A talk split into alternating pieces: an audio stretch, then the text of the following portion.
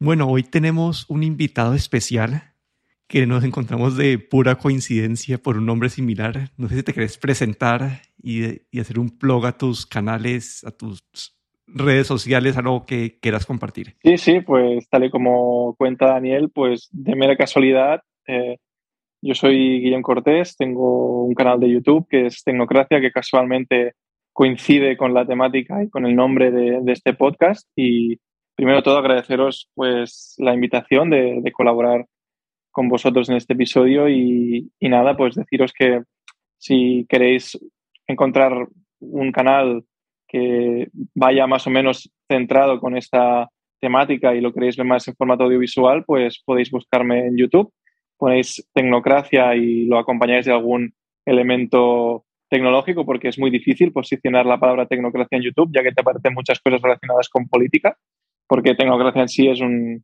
es una definición de política, pero os invito a, a venir si queréis, sobre todo los, de, los que más, de lo que más hago es del ecosistema de Apple, pero también tengo previsto hacer más sobre ecosistema Android y, y PC y Linux, pero por ahora de lo que más tengo es de, de vídeos de definiciones, de, de, sobre todo de tutoriales y además también pues tengo sobre vídeos más mmm, divulgativos, ¿no? Sobre diferentes temas de tecnología. Así que nada, chicos, un, un placer.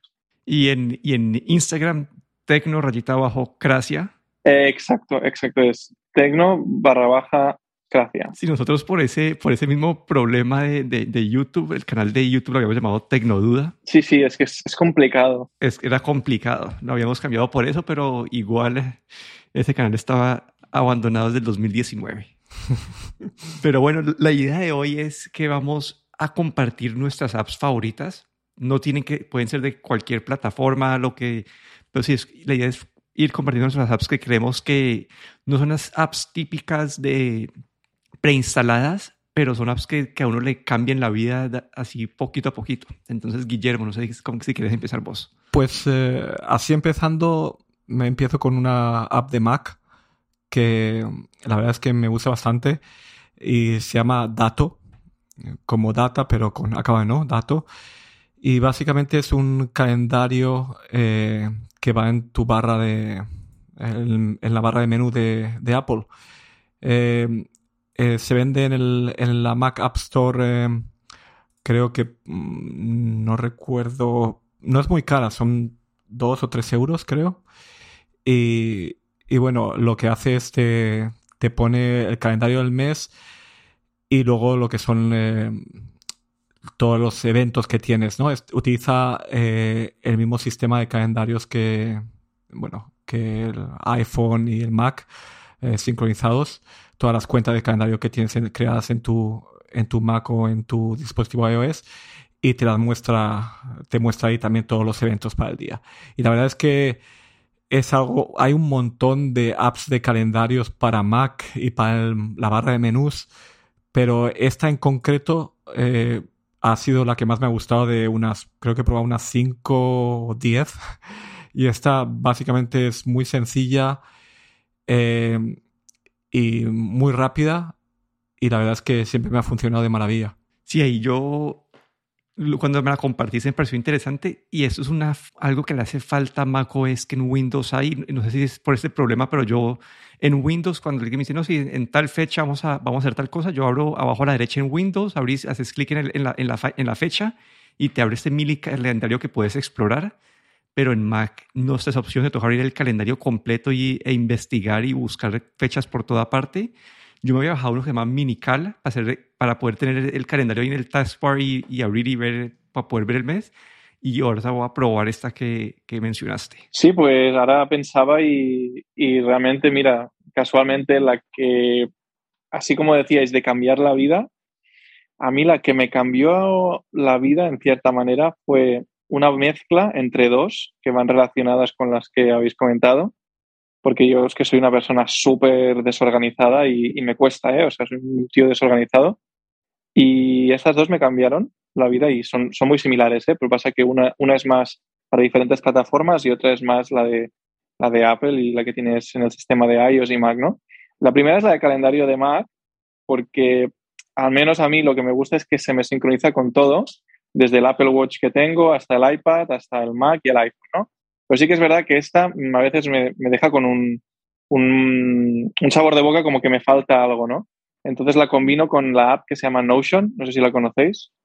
Notion es una, es una aplicación que es como, bueno, sirve tanto para Windows, Mac, es gratuita. Luego tienes una versión de pago, pero es por si luego quieres tener eh, conectados muchos más usuarios. Pero básicamente es una aplicación que lo que te permite es organizar todo. Es decir, es una, aplicación que tiene una serie de plantillas en las que tú puedes mm, organizarte un proyecto. Por ejemplo, los vídeos de YouTube y todo lo que hago, pues a veces lo hago desde ahí para saber un poco por dónde voy, por dónde empiezo y, un poco vas desfragmentando una serie de, proyectos, ¿no? O, o, si quieres incluso temas personales, ¿no? Es decir, desde tus finanzas personales hasta si quieres ir un poco más allá y dices, no, es que me gustaría controlar un poco, mm, no sé, un, proyecto de casa, ¿no? Que quiero construir, mm, yo que sé, una cabaña en el jardín y necesito pues tener las cosas bien claras y bien organizadas. Pues ahí puedes hacer desde presupuestos, puedes poner materiales, incluso puedes compartir esto con otras personas. O sea, es una aplicación que, que la verdad a mí me abruma porque tiene muchísimas capacidades, pero sí que es verdad que me, me hace estar más organizado, sobre todo para el tema de la universidad también la uso de vez en cuando porque te da como un resumen muy, muy gráfico de, un proyecto o de, algún, de algún tipo de, tarea que, tengas que poner muchos datos y claro, este tipo de aplicaciones para mí al menos me han cambiado la vida. Sí, ese lo he escuchado bastante recientemente Notion y es que te deja organizar todo muy bien, te deja crear como tu espacio de trabajo digital bien yo no lo he probado, yo había una probado así parecido. En, este, en esta área había usado ClickUp y Trello, que son medio, medio en ese mismo área. Pero, Conozco Trello también. Pero sí, sí he escuchado bastante, no, he escuchado bastantes cosas buenas de Notion. Yo voy a, a cambiar un poquito de, de, del tema ahí. Y la mía, mi favorita es Overcast. Y esta es para escuchar podcast. Y creo que es la mejor manera que he encontrado para escuchar podcast y las funcionalidades que la separan a esta aplicación de la estándar de, de, Apple o de la gente que escucha en Spotify. espero que, que, puedan utilizar Overcast. Pero esta aplicación tiene varias funcionalidades. Una tiene, te, te, quita los silencios. Es decir, que si un podcast tiene muchos silencios, como tiene un algoritmo que te va reduciendo esos silencios, entonces puedes escucharlo más rápido. Y otra función que me gusta bastante es que puedes ir, eh, tener un, una velocidad definida general y una por podcast.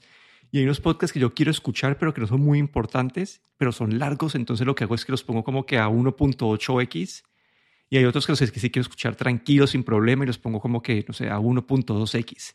Entonces, de todas las apps de podcast que he probado, uno que había probado en su momento también era Pocketcast, esa es la que más me ha gustado. Y la otra es que son, es muy enfocado en, eh, en privacidad, como que esta no, no, recoge ninguno de tus datos, no graba nada, como que todo se queda on device. Lo malo es que si quieres utilizar, si quieres poder descubrir podcasts nuevos, esta no es la ideal porque, porque no, no, no, hay, no tienes datos que te ayuden, que te ayuden a, a, a encontrar podcasts para vos, sino que es más para, si ya tienes un podcast para escuchar, esta es la mejor parte de todas. No sé, no sé qué utilicen ustedes de, para escuchar podcasts. Yo la verdad es que hace, hace antiguamente sí que utilizaba una aplicación de podcast y Overcast creo que la, la utilicé durante un tiempo, pero eh, últimamente eh, con las últimas actualizaciones la aplicación de podcast de iOS eh, la verdad es que se ha convertido en una aplicación bastante buena. Tiene también las opciones de acelerar, de escuchar el podcast más rápido.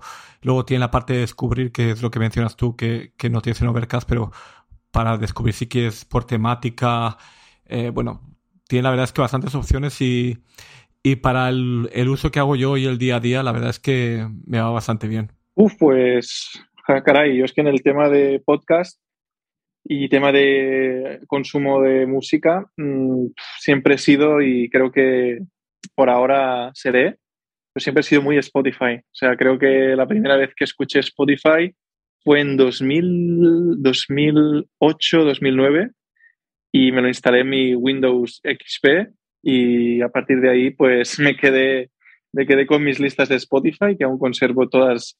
O sea, tú vas a mi lista de Spotify y ves cómo ha ido evolucionando mi gusto musical y por eso quizá también lo he usado para escuchar podcast, porque también el algoritmo y toda la información de cosas que me pueden llegar a gustar y, de temáticas, pues se, se, quedan ahí, ¿no? Pues sí que es verdad que es interesante lo que decía Daniel y, Guillermo, ¿no? Que la, la aplicación este de Overcast pues es interesante porque con Spotify no puedes avanzar, a menos que yo sepa, no puedes avanzar eh, la velocidad. también es verdad que la de Apple Podcast también la he usado alguna vez, pero antes el, lo que es el layout, la, interfaz del usuario era muy, muy sosa, no tenía, al menos no me atraía mucho, pero es verdad que ahora como lo han cambiado y lo han renovado, pues, pues también quizá probaré porque parecen interesantes, la verdad. Es que por eso os digo que como soy muy, muy de Spotify y además como estoy cursando una carrera, tengo el descuento este, que en vez de costarme 10 euros son 5 euros y digo, mira, pues va. Y con eso pues me tienen, me tienen ahí en, su, en su jardín, me tienen ahí los Spotify. A mí me tienen en el jardín de Apple, con el Apple Music y todas las aplicaciones mira Que, sí, sí, yo estoy también eh, muy apelizado, eh, pero aún, aún resisten algunas cosas de, de PC que tengo. Sí, y hay una función extra que tiene Overcast, pero la verdad los podcasts que lo utilizan son muy pocos y es que puedes ver como por capítulos, puedes ver diferentes fotos. Como un, uno como productor de podcast puedes asignarle un, un chapter art a, a, a, cada capítulo y, y, el app te lo va mostrando. El problema es que casi ningún podcast utiliza esto, son los de los muy nichos. Y, pero si es una función cuando, cuando alguien en el podcast dice, no, si es que tal cosa y muestran la foto, te puede agregar un poquito de valor, pero en verdad son muy pocos podcasts que, que utilizan eso. Guillermo, ¿cuál sería tu segunda? Mi segunda sería, bueno, una, una aplicación que, que se llama Elitra, a ver, es E-L-Y-T-R-A. Y, a ver, y la verdad es que es, la utilizo todos los días. Es eh, un lector de feeds RSS. Creo que Daniel sabe que, que soy un, un fan de los, de, de los suscripciones RSS. Desde aquel tiempo de, eh, ¿cómo se llama? Google tenía su Google Read o Google Reader, pues ya hace muchos años. Y sigo utilizando las suscripciones RSS como mi manera de, de leer las noticias todos los días, ¿no? He utilizado un montón de aplicaciones y de servicios, servicios de, de bueno, después del Google Reader, pues vino eh, Feedly, que heredó muchas de las cosas de Google Reader. Bueno, he, probado un montón de apps eh, para PC, bueno, tanto para PC, para iOS, para Mac. Y al final esta aplicación, Lelitra, es la que estoy utilizando en el momento. Eh, llevo ya como más de un año, creo que dos años con esta aplicación. Eso quiere decir que me está gustando bastante porque suelo cambiar bastante a menudo de aplicaciones. Y lo que tiene esta aplicación que no tienen las otras es que, bueno, primero de todo, es de suscripción, ¿vale? Es, eh, creo que son 10 eh, euros al año, un euro al, al, mes. Y tiene una interfaz web y luego tienes aplicaciones tanto para Mac como para iOS. En Windows no tienes aplicación, pero bueno, tienes la interfaz web. Y lo que tiene, que no tiene otros servicios, es que es, privado. No es como hay muchos servicios de, suscripciones de RSS que, bueno, son gratuitos, pero utilizan, toda la información, todos los, están controlando todo lo que está suscrito, ¿no? Lo que lees, lo que dejas de leer. Y este, este servicio es, eh, es digamos, cerrado, ¿vale?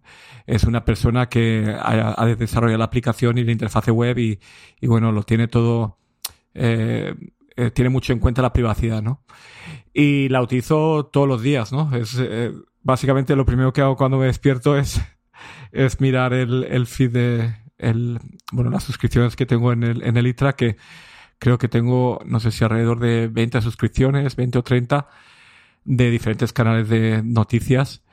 Y, y para mí esto es, eh, bueno, sin esto no podría sobrevivir, ¿no? Porque yo no soy de abrir la página web de, de un periódico y empezar a leerlo, sino sino que me gusta el, las suscripciones RSS donde tú vas ahí tienes ya te aparecen todos los, las cabeceras de todo de las noticias de lo que está suscrito, ¿no? Y para mí esto es eh, bueno es, es eh, parte de mi día mi día a día. Sí, yo ahí, esto lo hemos discutido antes, creo que hicimos un episodio específico de esto. Sí, de hecho, sí. Y ahí mi único comentario es que, bueno, no, es que yo, yo, yo uso Feedly, esa es una que yo iba a mencionar hoy, y, lo utilizaba porque pensé que no había, esas que habíamos visto, entonces habíamos, habíamos visto es que NetNewsWire en su momento, habíamos visto, creo que habíamos, tal vez la habíamos discutido, y yo quería poder abrirlo también en un, en un PC, y creo que, no sé, en ese momento, no, digamos, creo que era NetNewsWire que no se podía, entonces yo seguía, yo sigo con Feedly, que es, puedo abrirla en el, en el Mac, en el PC, en el, en el iPhone, en cualquier parte, pero esa la estoy viendo y se ve, y se ve y se ve bonito. Sí, lo que tiene el Feedly, como tú dices, es que es multiplataforma y, y básicamente Feedly lo que hizo fue heredar el, eh, el esto, el, el, la, el API de programación que tenía Google Reader, básicamente como que la, la duplicó, ¿no? Y eso hizo que para los desarrolladores que querían hacer aplicaciones de terceros integradas con el servicio de Feedly, pues era mucho más fácil. Y de hecho, hoy en día en la App Store eh, hay un montón de aplicaciones de terceros que funcionan con el interfase, bueno, con, con, el API de Feedly y aparte Feedly también tiene sus aplicaciones para multiplataforma. La verdad es que Feedly es, de hecho, si tuviera que elegir un servicio, eh, digamos, de los que hay, de los que hay disponibles gratuitos, Feedly sería el, el primero. Genial, genial. Estaba, estaba haciendo trampas mientras estabais hablando, estaba mirando la App Store y estaba mirando la Elitra y Feedly. Y hostia, pues están bien porque yo cuando me informo, pues soy un poco raro, pero tengo como, tengo como un apartado donde tengo las diferentes, mm, digamos, plataformas de noticias y tengo como, ¿sabéis eso que puedes ir a Safari y puedes hacer que esa página web esté como vinculada a la página de inicio y que se parezca como una, como una app? Pues yo tengo ahí las cuatro o cinco noticias pero acabo de ver que parezco bastante del paleolítico, porque si puedo descargarme Feedly o Elitra, pues como que mato dos pájaros de un tiro, ¿no? Pero bueno, volviendo al tema de las aplicaciones, eh, ahora miraba y si veis mi, mi, teléfono, o sea, si veis mi iPhone, eh, fliparíais porque tengo como, no sé, quizá tengo como 45.000 aplicaciones puestas en, en, lo que es el salvapantallas, pero la verdad, de aplicaciones que, que yo uso justo al levantarme, eh, uso la de YouTube Studio. Eh, YouTube Studio viene a ser la aplicación de, YouTube para creadores y es la que básicamente te permite pues, saber en qué estado está tu canal, cómo va creciendo, tema de visualizaciones, también saber un poco las métricas, eh, los ingresos, tema de el cambio de suscriptores y aunque es una aplicación que claro no, no todo el mundo va a usar porque no todo el mundo tiene un canal de YouTube, considero que sin esto iría muy, muy perdido, sobre todo para el tema de creación de contenido. Así que yo esta, si acabas de, alguien que nos esté escuchando que tenga un canal de YouTube o que quiera hacerlo, eh, esta sí o sí es impepinable. Mira que yo soy muy mm, perezoso para ver métricas, pero una vez te acostumbras, ya te digo, es la primera que miro durante el día para saber más o menos qué, engagement tengo con la audiencia y cómo va el tema. Y es para mí esencial. Sí, creo que esa, aplicación se ha transformado en los años antes la de iOS como en el 2017 o 2018 cuando arranqué estaba, era, un, era bien pobre, pero creo que ahorita sí la, han mejorado bastante en los años recientes. No sé si a vos te tocó esa evolución o fue antes de que arrancaras. Mm, yo me la descargué mm, antiguamente, pero no, no, la usaba mucho por eso mismo que tú decías, porque al menos en plataformas móviles era bastante sencilla y tampoco, o sea, siempre acababa yendo al ordenador, pero ahora es lo que tú dices, ahora puedo ver Mm, todo, o sea, las estadísticas, el contenido eh, que alcance, pero claro, siempre, quieras o no, la del móvil es para darte un poco cierta información rápida sin tener que ir directamente al ordenador. Luego ya para cosas más, más densas siempre toca ir a, a sobremesa sí o sí. Y yo acabo cambiando el área un poquito otra vez. Y yo antes, hace seis meses, yo era cero de jugar en el, en el iPhone pero mi operador móvil me empezó a dar Apple Arcade gratis. Y en... Uy, peligroso. Sí, es un ha sido peligroso y he encontrado unas apps bastante buenas, como de las que más he probado. Voy a mencionar un par, pero me voy a enfocar en una. Hay una que se llama Mini Motorways, que me ha parecido bastante chévere, pero la que me ha robado el tiempo y, y adicción, que no sé si sea bueno o malo, pero es muy entretenida, bueno, para, para mi gusto es entretenida. Una se llama Good Sudoku Plus. Y es el. Si han hecho Sudoku en su, en su momento y les ha parecido medio interesante, esta aplicación lo que hace es que te enfoca en las partes importantes, creería yo, del juego o de, no sé si es un juego, pero, o, o de la actividad y te quita como que, y te, y te reduce como toda la parte aburrida, ¿no? Para la gente que, pues, que no, que juega Sudoku, que muchas veces toca marcar como que todas las casillas, las, las posibilidades, esta te las automarca, se, se, puede enfocar uno en encontrar los patrones y no tanto en, en escribir los 40.000 numeritos, entonces te ayuda a que la experiencia de Sudoku sea diferente.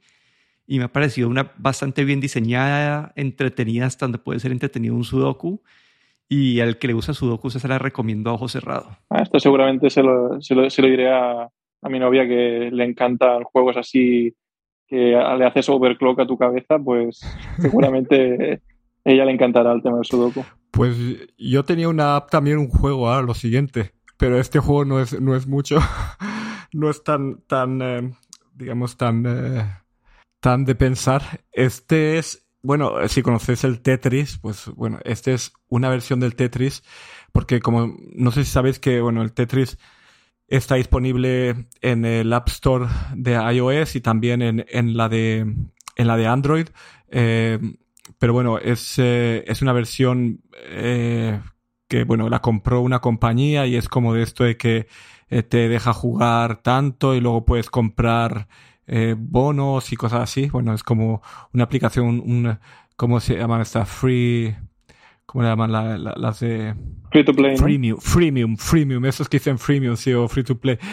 Pero bueno, buscando una alternativa, porque ah, siempre he sido un, un fanático del Tetris desde la Game Boy, eh, encontré lo más parecido a, o lo más fiel a lo que es el Tetris de toda la vida y se llama Falling Light Blocks, ¿vale? Eh, la aplicación es eh, multiplataforma, está en iOS, está en Android y está también en la web.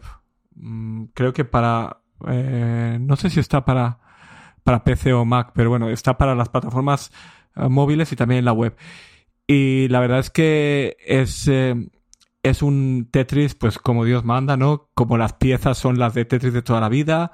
Eh, cuenta el número de líneas, no es como muchas aplicaciones de Tetris que, que son como eh, muestran eh, eh, número de puntos, pero no el número de líneas y todo esto. Pues bueno, este, este es un Tetris como de toda la vida, ¿no?